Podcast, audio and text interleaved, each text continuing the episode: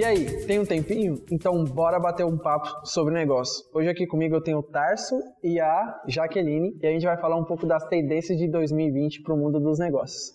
Então, faça suas apresentações, pessoas. Olá pessoal, tudo bom? Tarso Cruz, diretor de operações aqui da Nova Franquias. Vamos bater um papo então sobre as tendências de 2020, né? Tá vindo por aí.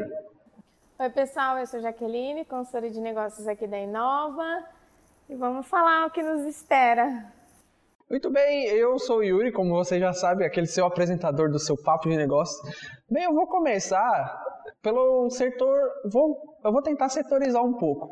Eu queria, a gente está falando do mundo totalmente digitalizado hoje em dia. Tudo que se tem de inovação a gente fala no setor digital. O que a gente pode estar esperando aí para a maioria das empresas, ou o que seria uma tendência no mundo digital para ela estar incorporando na sua, na sua empresa em 2020 aí? Ou alguma coisa do gênero? Então, conforme o caderno de tendências do Sebrae, existe uma tendência sobre as lives. Então, hoje a gente vê a maioria das empresas utilizando Instagram, Facebook, redes sociais que têm essa facilidade de fazer as lives. E isso consegue atingir as pessoas que não estão ali em volta da empresa, que não conseguem estar no dia a dia da empresa. Então, a gente pode ver muitas, muitos negócios fazendo sorteios por live, criando conteúdos, fazendo palestras, fazendo inauguração por live. E essa é uma tendência que eu acredito que veio para ficar, porque traz essa experiência para o cliente, mesmo para aquele cliente que não está ali na loja. Eu acho que, complementando um pouco o que a Jaque falou, além das lives, é uma coisa que é muito importante, super tendência, barra realidade, a gente pode falar assim, é a questão dos mobiles. Então, tem muita gente com celular vendendo no mundo e é incrível como algumas empresas ainda não se preocuparam em estar na palma da mão do cliente, né? E não digo criando algum aplicativo nem nada nesse sentido, mas às vezes só pelo lado que o Google Negócios está presente no mundo digital, ainda é algo que algumas empresas não estão.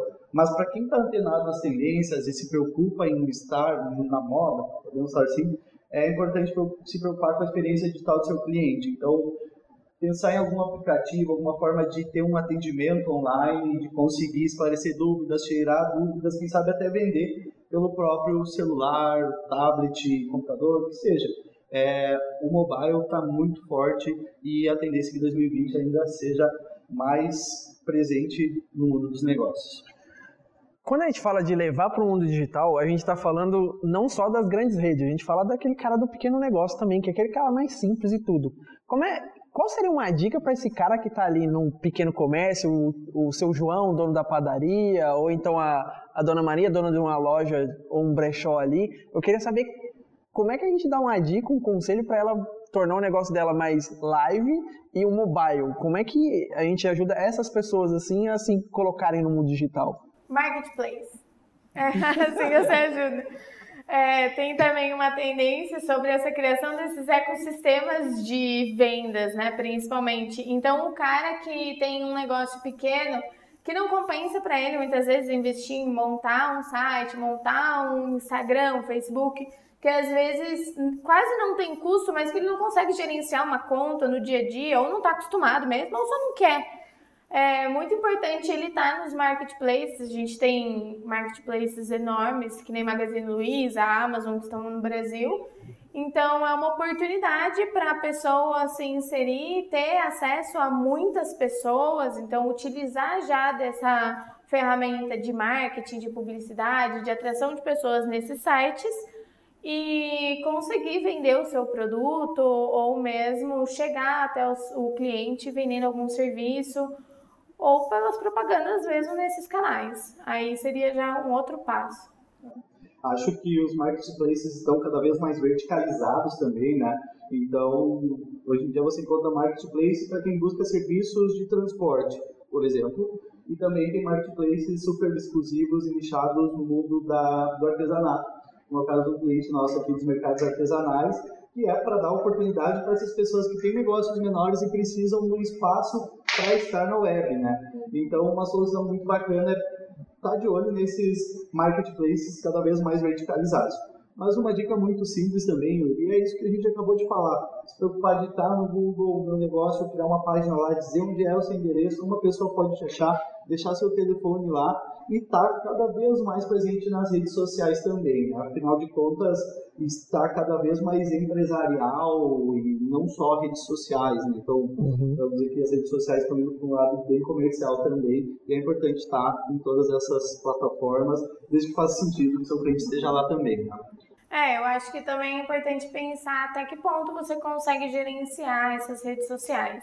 Então não adianta você criar um Instagram, Facebook ou mesmo a página do LinkedIn ou até mesmo o site e deixar ele lá sem fazer nada, sem gerar nenhum conteúdo, com postagens de seis meses. Abandonado. Abandonado, imagina. Pressão, é pior, é pior você não ter do parece, que você. Parece que o negócio tá é. tá fechado, que não tem ninguém é, lá pra então. E assim, se você entra num, numa rede social com uma empresa que faz isso, você fala, nossa, se ele não cuida nem da rede social dele, como será que ele vai me atender, né? É verdade. Então é importante que a partir do momento que o empresário tome a decisão de criar é, a rede social ou o site, ele também entenda que ele vai precisar despender tempo para aquilo ou recurso financeiro. Se ele não consegue fazer, que contrate alguém para fazer mas levar isso muito a sério, porque do mesmo jeito que você pode colocar um outdoor no meio de uma rodovia e que ele tem que ser bonito e atrativo, você também tem que ter uma parte digital bonita e atrativa. A Jaque falou a palavra mágica, conteúdo. Então, como é que a gente cria um conteúdo relevante para nossa página? É que é uma tendência não só ser o mundo, o mundo tá digital, é essa outra tendência, acredito que seja, é essa coisa de criar um conteúdo relevante. Como é que a gente cria um conteúdo relevante. Que postagens a gente tem que prestar atenção? Muda de negócio para negócio? Com certeza. Acho que o conteúdo só é relevante quando o nosso público vê relevância nisso. Né? E cada negócio tem seu público, então um dos principais segredos para criar um conteúdo relevante acho que é observar o que, que seu público está absorvendo de conteúdo. Né? Você consegue ter uma visão dando uma olhadinha lá, que páginas ele curte, com que tipo de página ele se relaciona. Então, o norte é mais ou menos esse, né? E não adianta criar conteúdo manjado já, chovendo molhado, tem que entregar valor coisas que não tem no mercado, né? Então, não precisa ter medo também de contar algumas coisas que podem ser consideradas como segredo do seu negócio, porque esse tipo de conteúdo só tem valor quando a gente consegue criar na cabeça do nosso público uma sequência, né? Então, às vezes uma informação isolada não dá a visão do todo e não consegue aplicar é, a dica que você está passando, enfim, né, na realidade dele, na rotina dele. Acho que é mais ou menos por aí, né, Jaque? É. Eu ouvi alguém falando que essa geração de conteúdo hoje, ela nada mais é do que você pegar várias informações que já existem, já estão na internet, colocar elas de uma forma cronológica e que faça sentido para o público. Então, essa questão de você tentar não falar alguma coisa acho que não tem nem relevância, porque se a pessoa quiser saber, ela vai dar um Google lá e vai estar tudo explicado. A grande questão é você gerar mesmo um conteúdo que seja relevante para a pessoa que está ouvindo, que vá agregar alguma coisa na vida dela, porque se você não fizer isso, seu concorrente vai fazer e você só vai perder pessoas, não faz o menor sentido. Então, é justamente isso, buscar entender o que as pessoas estão consumindo, o que elas precisam, e às vezes é falar a mesma coisa de uma forma diferente. É, e acho que para quem ainda não conseguiu enxergar tanto valor nos conteúdos, vale a pena dar uma olhada no livro What Would Google Do, é a tradução literária seria o que, que a Google faria, mas tem um nome diferente. E lá eles falam bastante sobre essa questão de criação de conteúdo e como esses conteúdos se conversam, com toda aquela questão de hiperlink, enfim. E um dos conceitos que eles trazem é da organização elegante desse conteúdo, né? Que você pode usar o seu conteúdo ou o seu segredo de negócios é, quebrado em várias partes para gerar conteúdo relevante que o seu público não vai conseguir encaixar todas as peças e organizar de uma forma tão inteligente ou aplicável, podemos dizer assim, né? Então, a, o seu método todo seria esse conteúdo organizado de forma elegante e ele só faz sentido se seguir toda essa cronologia, for esse step step, passo a passo. Então é basicamente isso. Você pode entregar conteúdo relevante para o seu público, para o seu cliente, é, de uma forma fragmentada que vai gerar relevância e você não vai se matar, né, entregar o seu ouro. É, eu acho que isso também requer com que o empresário ou qualquer pessoa que esteja criando conteúdo entenda bastante do seu negócio. Então, você tem que identificar quais são os pontos que são aquelas barreiras de entrada, né? Então, quais são os pontos que fazem com que o seu negócio seja único? Muitas vezes você pode até entregar toda a sua informação numa cronologia, mas se você precisa de um investimento super alto para ter um negócio, não está acessível para qualquer pessoa. Ou se você tem é, algum know-how muito específico, uma forma de, de trazer uma experiência para o cliente, ou uma fórmula muito específica, é, eu acho que dá para a gente criar muito conteúdo atrelado ao que a gente faz, falando muita coisa nova, falando coisa que faz sentido, mas mesmo assim, a pessoa que está do outro lado, ela não está parada esperando com que ela ouça alguma coisa e consiga replicar. Se ela conseguir replicar de uma forma melhor, é porque você está fazendo alguma coisa que está alguma ponta escapando. Então, é sempre isso, sempre estar tá olhando para os concorrentes também vendo o que eles estão fazendo, tentar pensar uma forma melhor, uma forma diferente, ou uma forma totalmente inovadora de fazer aquilo que eles estão fazendo e tentar sempre se renovar para que esses conteúdos também não, não te matem, né? Não sejam uma entrega desse ouro mesmo. Um conteúdo para as pessoas terem o que ver na sua página, não precisa entregar tudo que você tem. Acho que já aproveitando esse tipo de assunto, a experiência do cliente ela começa desde o mundo digital. E normalmente todos os aplicativos mobile e todas as empresas digitais estão focando muito na experiência do cliente. Então, como a gente pode dar essa experiência? Acredito que a experiência seja uma tendência também para 2020, logo que ela já é atual aqui na, em 2019 e, na nossa, e no mundo que está se formando agora. Então, a experiência do cliente, como a gente pode ajudar aí? Como é que eu vou fazer isso? É bem complicado, gente, falar sobre experiência, eu acredito, porque cada pessoa sente de uma forma, né? Então, a gente tem aí os cinco sentidos que a gente pode utilizar, mas com certeza a gente deve ter alguns outros sentidos que a gente também não conhece. Às vezes você lê uma coisa que, assim, não tem nada de especial, é uma frase batida, mas que naquele momento, para aquele contexto de vida, para aquela pessoa, é como se fosse uma descoberta. Então, tem coisas que a gente pode fazer, a gente pode mexer com sentidos, tem toda uma parte sensorial, tem mexer com barulhos, tem a parte de é, olfato, né? Muitas vezes lojas de fragrâncias têm essa parte de experiência de olfato.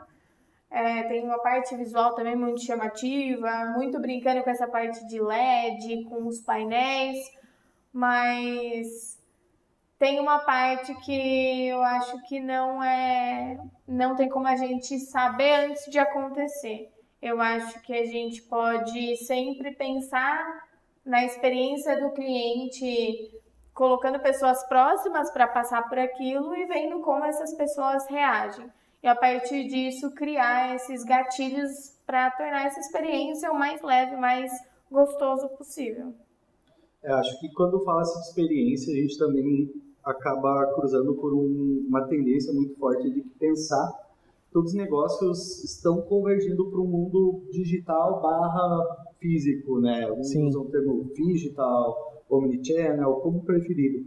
Mas a grande questão quando fala-se disso, de experiência e esses mundos aí, o, o mais coeso é a gente se preocupar em prometer online, digamos assim, que a gente consegue cumprir offline.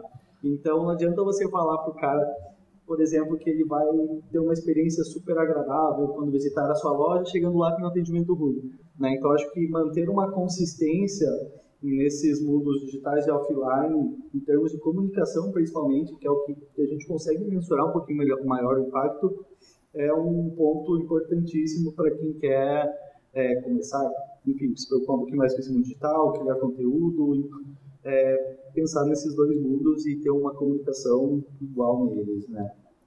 Então, a preocupação desse mundo digital é algo que deve ser levado em conta.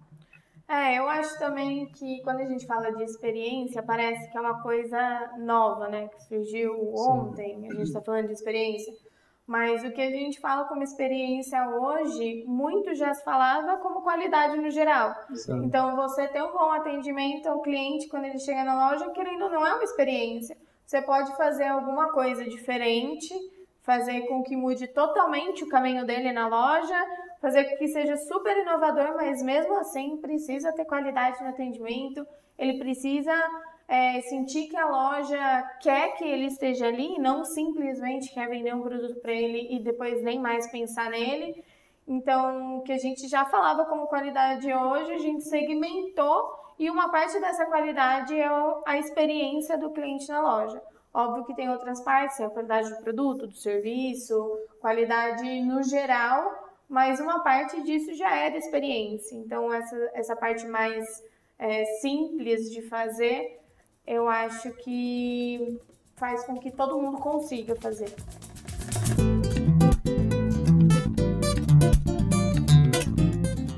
Uma coisa que a Jaque falou é essa coisa de olhar sempre o foco do cliente. Acho que foi uma coisa comum em todos os assuntos que a gente for falando de tendência aqui, é que olhar para o cliente, na verdade, é a maior tendência de todos os tempos.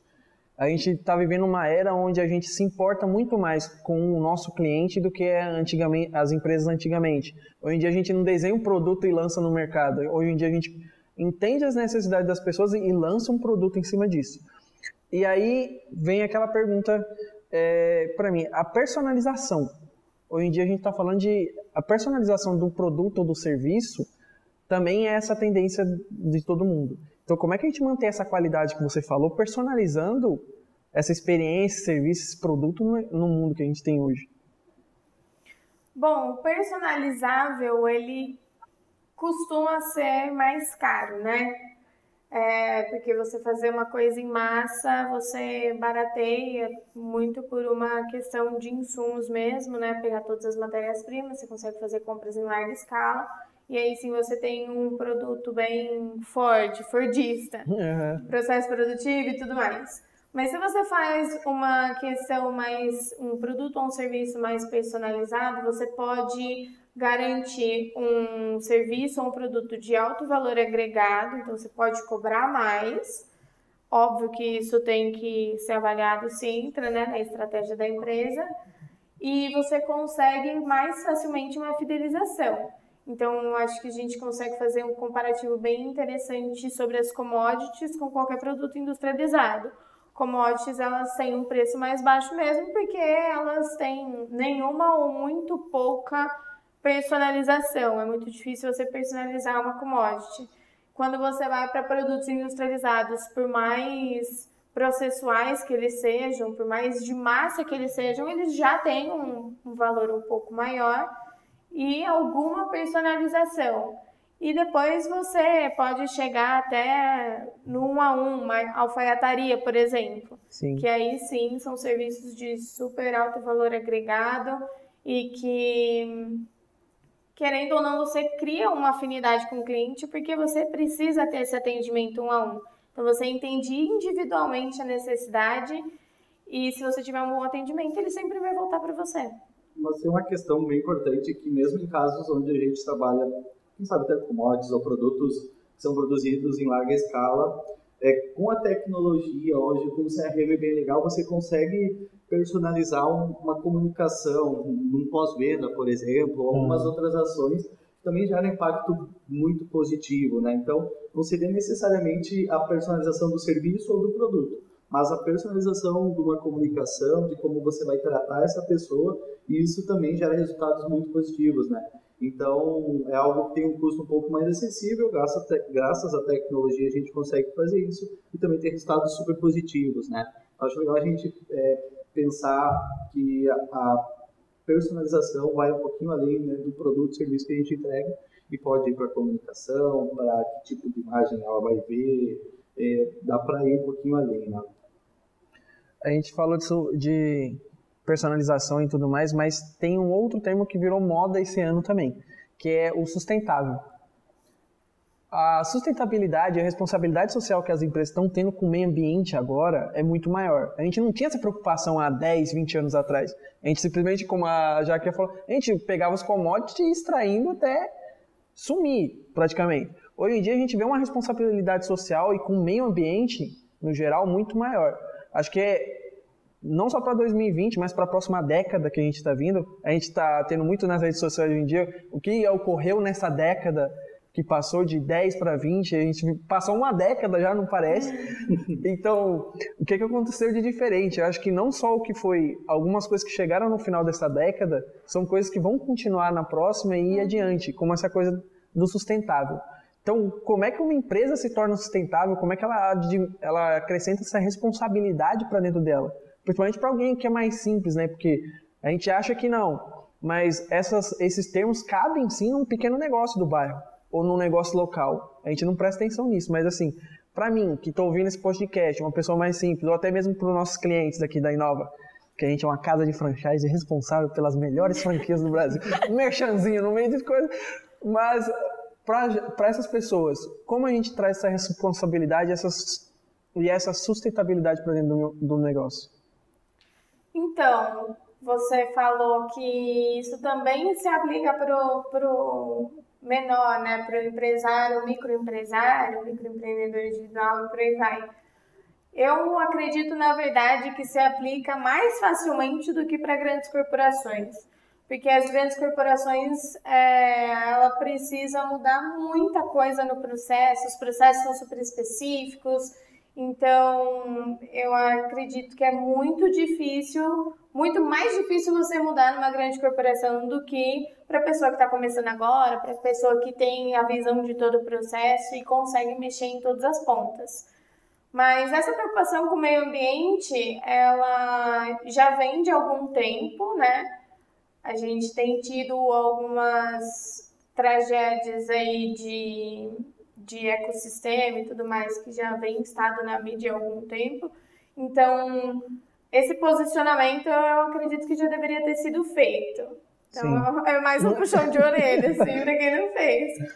Mas a gente pode fazer isso aos poucos e com poucas alterações. Então, aqui na Inova mesmo, tá aí fazendo um merchanzinho. A gente não tem copos plásticos, por exemplo, a gente tem as canecas. Exatamente, se você quiser uma caneca linda e maravilhosa como essa, é só ser um cliente da Inalva Franquias e você receberá uma, talvez, talvez. Talvez. Então a gente não tem os copos plásticos que já, se a gente parar para pensar o tanto que a gente toma de café aqui, imagina o tanto de copo que a gente não está deixando de colocar, né, no, no ambiente e consequentemente dos oceanos e etc. Veio a onda dos canudos também, então os canudos biodegradáveis ou de papel.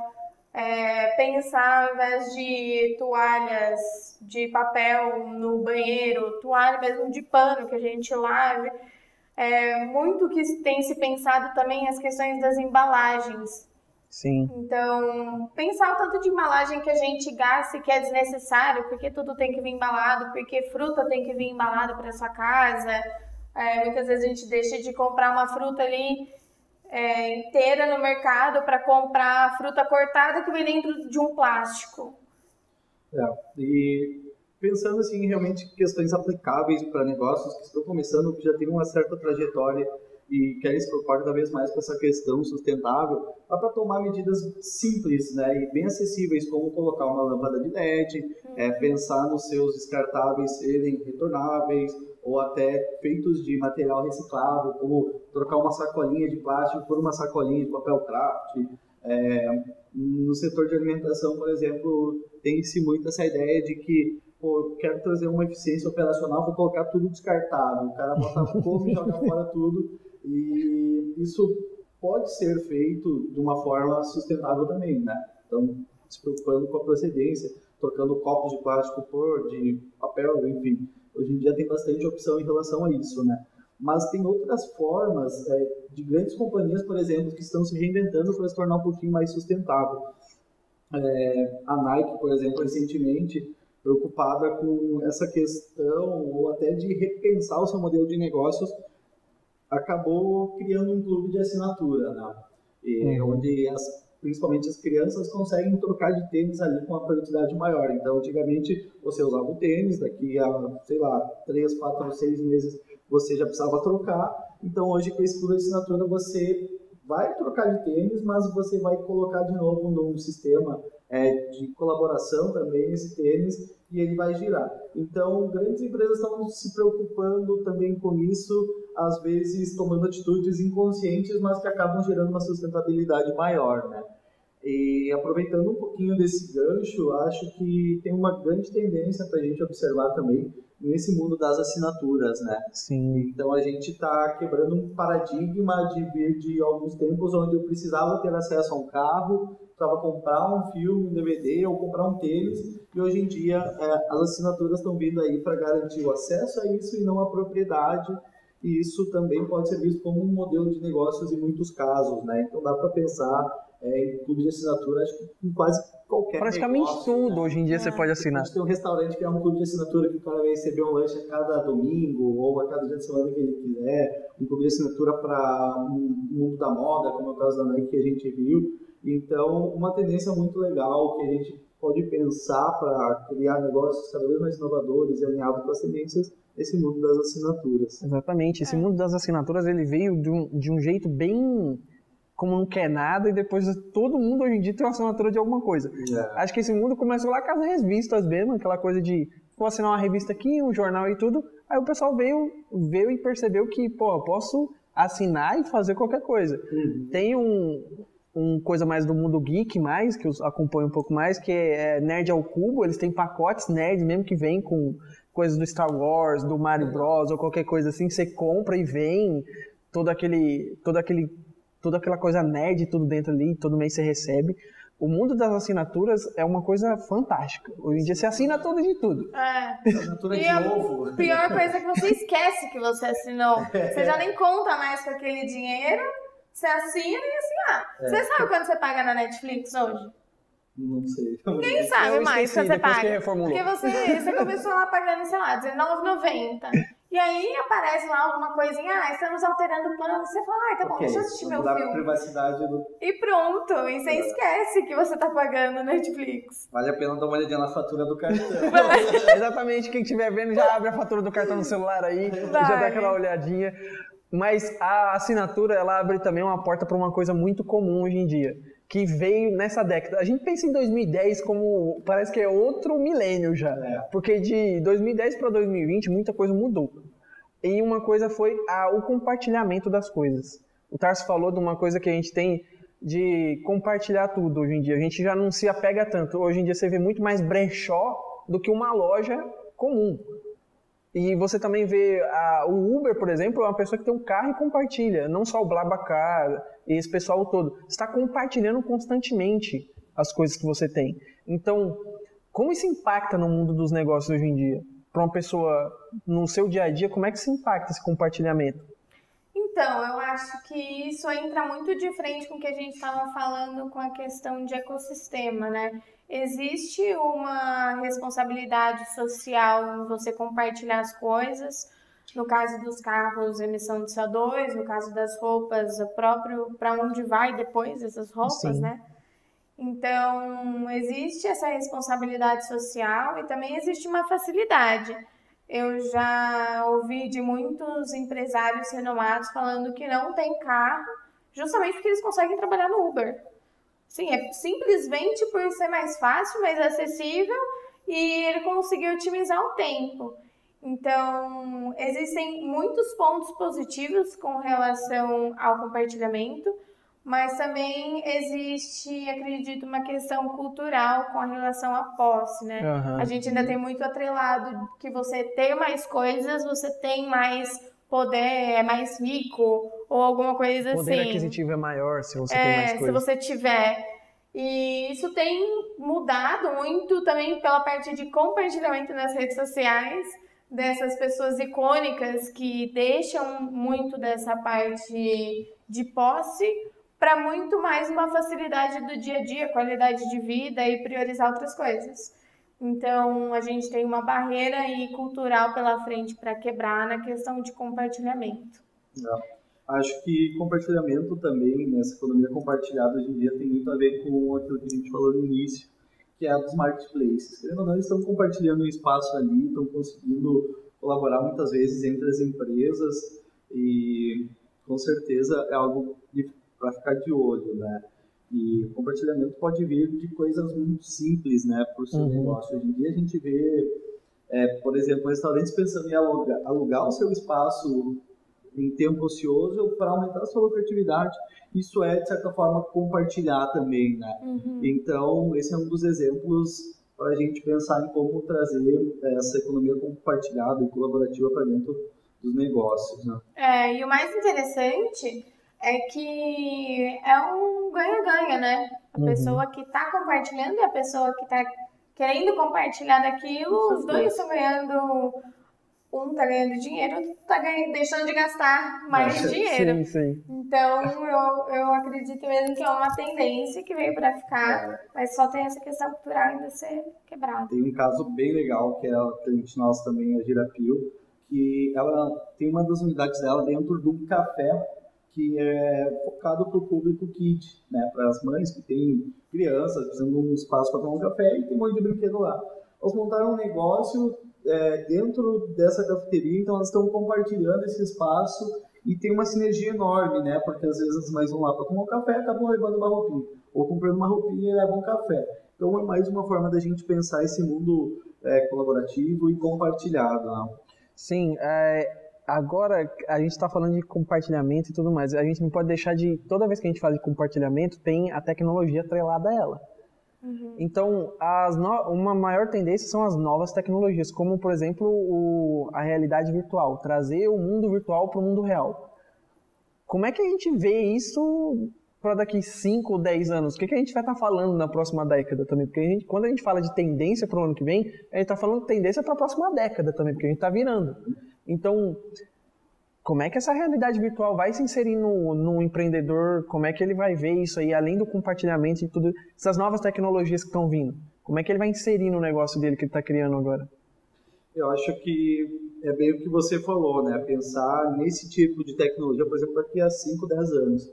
Por mais que a gente ainda veja algumas pessoas falando que ah, uma tendência para 2020 já é isso. Pode ser que seja que alguns negócios consigam aplicar, mas para para o mercado ter um amplo acesso a esse tipo de tecnologia, aplicar o negócio, vai levar um pouquinho mais de tempo. Mas acho que isso vai mudar completamente a experiência de consumo nas lojas. Né? Então, pensar em, por exemplo, realidade aumentada é algo que vai possibilitar que o cliente passeie na loja, é, veja de repente um produto em ação através de óculos 3D ou qualquer coisa assim. Então, tenho certeza que isso vai começar a invadir os negócios, mas mais para frente em número maior, né? Acho que é mais ou menos isso. É até um tanto intangível para a gente, né?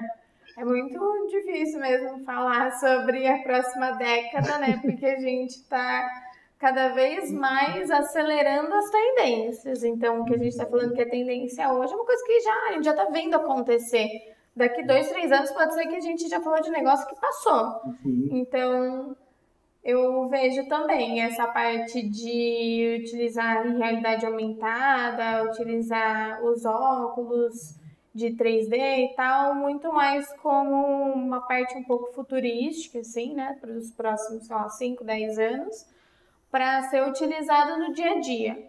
Óbvio que já vão ter algumas empresas que vão ser pioneiras nisso, e empresas que consigam fazer esse investimento, né? Eu acho que hoje é difícil a gente pensar um, um novo empreendedor utilizando alguma dessas ferramentas, a não ser que isso seja imprescindível para o negócio dele.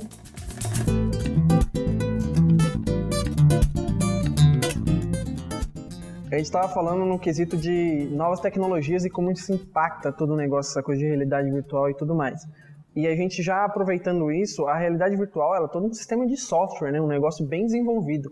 As, no... as empresas que estão surgindo agora elas têm que se atentar para esses novos softwares. Né? Então, cara, como é que eu aplico isso no, no âmbito meu, desse pequeno, desse pequeno negócio aí? Como é que eu trago essa realidade de sistemas operacionais novos, sistemas de gestão, essas outras coisas assim? Tudo bem que está tudo mais democrático, né? Mas como é que eu faço para trazer isso aí para dentro? Acho que não só uma tendência, como uma realidade também são os software as a service, SaaS, como se chamado.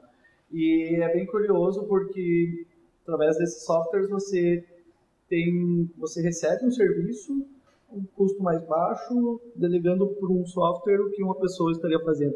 Então, muita parte de contabilidade, é, controle financeiro, tem melhorado bastante com esses softwares, não só em termos de qualidade, como redução de custos também, né?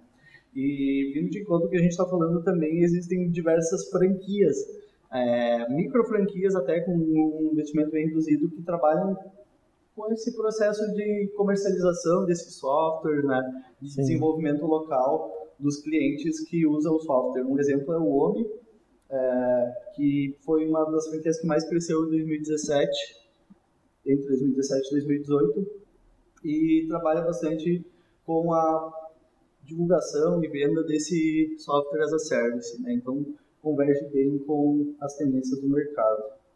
É, é importante também entender que as pessoas que vão utilizar esse software as a service, elas precisam ser capacitadas para isso, né? Então, essas empresas normalmente dão os treinamentos, tem uma parte de atendimento bem forte, de suporte e consultoria mesmo, se você precisar fazer alguma alteração. Normalmente elas costumam ter um plano mais básico, que é mais fechado, né? Você não consegue fazer todas as personalizações, mas conforme você vai criando uma robustez no negócio e aumentando e necessitando de algumas personalizações, você obviamente vai pagando um pouquinho mais, mas muitas vezes vai tendo também um serviço bem melhor.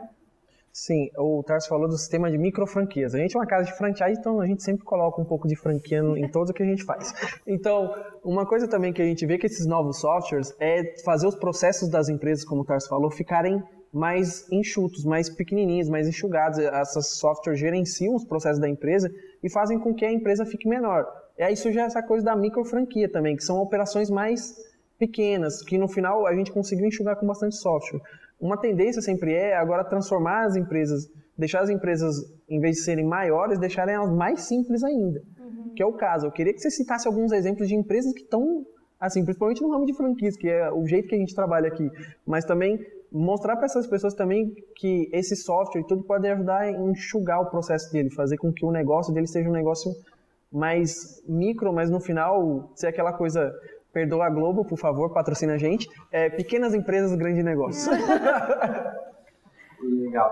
Eu acho que. Eu acho não, é uma tendência né, que essas grandes empresas que já estão tanto quanto saturadas no mercado encontrem nas micro franquias uma forma de capilarizar em cidades menores. Né? Então a gente vê a Cacau Show, por exemplo, fazendo micro franquia, onde o franqueado vai vender é, chocolate numa bicicleta em centros menores, patrocina a gente também. é, é, uma das, das mostras de como é possível é, capitalizar com um investimento menor e apelando bastante para essas tecnologias, porque até mesmo a microequipe precisa gerenciar todos os processos e aí entra por trás essa questão dos softwares. É, mais ou menos por aí. É, eu acho que quando a gente fala sobre essa expansão dos softwares é, para redução de custo, muitas vezes vem aquele pensamento, né, meu, vai acabar emprego, ninguém mais vai ter emprego, vai ser só software, mas a grande inteligência por trás do software está em uma ou algumas pessoas, está na parte de consultoria, está em ver aquilo que a gente não consegue prever, o software não consegue prever, então a gente não pode também pensar que o software vai simplesmente acabar com todos os empregos e por aí vai. Por mais que a gente consiga colocar, por exemplo, um software de contabilidade, você não consegue muitas vezes montar uma estratégia tributária super robusta com o software. Você precisa de uma mente pensando nessa estratégia ali por trás, acompanhando leis, acompanhando o andamento de, de várias outras partes que um software muitas vezes não consegue fazer por si só. Ele precisaria de alguns gatilhos e esses gatilhos seriam imputados ou pelo menos analisados por algumas pessoas. Acho que ele muda um pouco o perfil do trabalho, né? Então uhum. existe uma grande preocupação, por exemplo, por parte dos advogados, que os softwares estão conseguindo puxar toda uma jurisprudência para dar uma sugestão de que caminho trilhar em um determinado processo. Mas isso acaba liberando um pouco o profissional para focar em questões mais estratégicas uhum. e menos uhum. operacionais, né? Então, acho que talvez pode ser que extinga alguns trabalhos, talvez sim, talvez não, mas a certeza que a gente tem é que ele vai mudar a forma como a gente trabalha, né? Todas é. essas inteligências. É, parte operacional, com certeza, o software vai conseguir fazer, né? Sim. Então, quanto mais a gente se especializar mesmo no que a gente sabe, em estratégias para aquilo, melhor a gente vai conseguir garantir o emprego. Uma coisa que a gente. O mundo da tendência é um negócio bem. Como eu posso dizer? É um negócio bem mágico. Normalmente o que a gente acha que não seria uma tendência acaba virando uma, uma tendência, principalmente pelo pioneirismo de alguém. Alguém sempre dá um jeito de sair na frente. Nem sempre o que é tendência agora, daqui a, daqui a uns dois, três minutos, alguém lança alguma coisa nova, ele vira o pioneiro e a tendência muda. Então, é uma coisa bem estranha nesse mundo da tendência. Então, como é que é ser pioneiro? Como uma, a tendência, eu acho que é ser pioneiro em algo. O que, que você, como a gente poderia ser pioneiro em alguma coisa tendo um negócio? Eu acrescentaria, não, a tendência não é só você ser pioneiro, mas você ser pioneiro na hora certa. Uhum. Não adianta nada você ser pioneiro hoje de algo que não seja escalável ou que a maioria das pessoas não consigam fazer. Porque senão vai ficar só uma ideia legal, que todo mundo vai olhar e falar, putz, ele foi pioneiro, mas isso não é escalável, não tem como a gente fazer financeiramente ou que seja por outros recursos. Então, se você faz alguma coisa nova, de uma forma diferente, em que aquilo consiga ser replicável, replicado por outras empresas e outras pessoas, você vai acabar lançando uma tendência se outras pessoas também começarem a fazer, né? É um efeito manada. Um faz e depois quem está em volta faz e por aí vai. Vai virando um negócio que a gente não consegue muito bem explicar e que às vezes a gente não sabe se é uma tendência ou se é só fogo de palha, né? Uhum. Se aquilo vai começar e depois cair, você fez às vezes um, um investimento em uma coisa que deixou de, de ser interessante. Ah, mas isso tem muito a ver com essa teoria das novas tecnologias, né? Que sempre vai ter aqueles adopters, as pessoas que vão começar, querem entender um pouquinho dessa novidade mas em determinado momento um ter esse efeito manada uhum. que pode ou não ser a longo prazo aí, né? sustentável. Mas uma coisa legal para se pensar como tendência, como ser inovador, pioneiro, como você falou, está é, tá muito ligado com uma outra tendência que é de nichar as coisas, né? Você Sim. sempre buscar ser cada vez mais especializado em determinada coisa. Isso pode ser desde ração para cachorro vegetarianos, por exemplo, até um estilo de roupa específico que você vai vender, né? Então, uma coisa legal é ficar de olho nessas esses nichos, né? nesses nichos e fazer super bem um serviço ou vender um produto super específico para um nicho.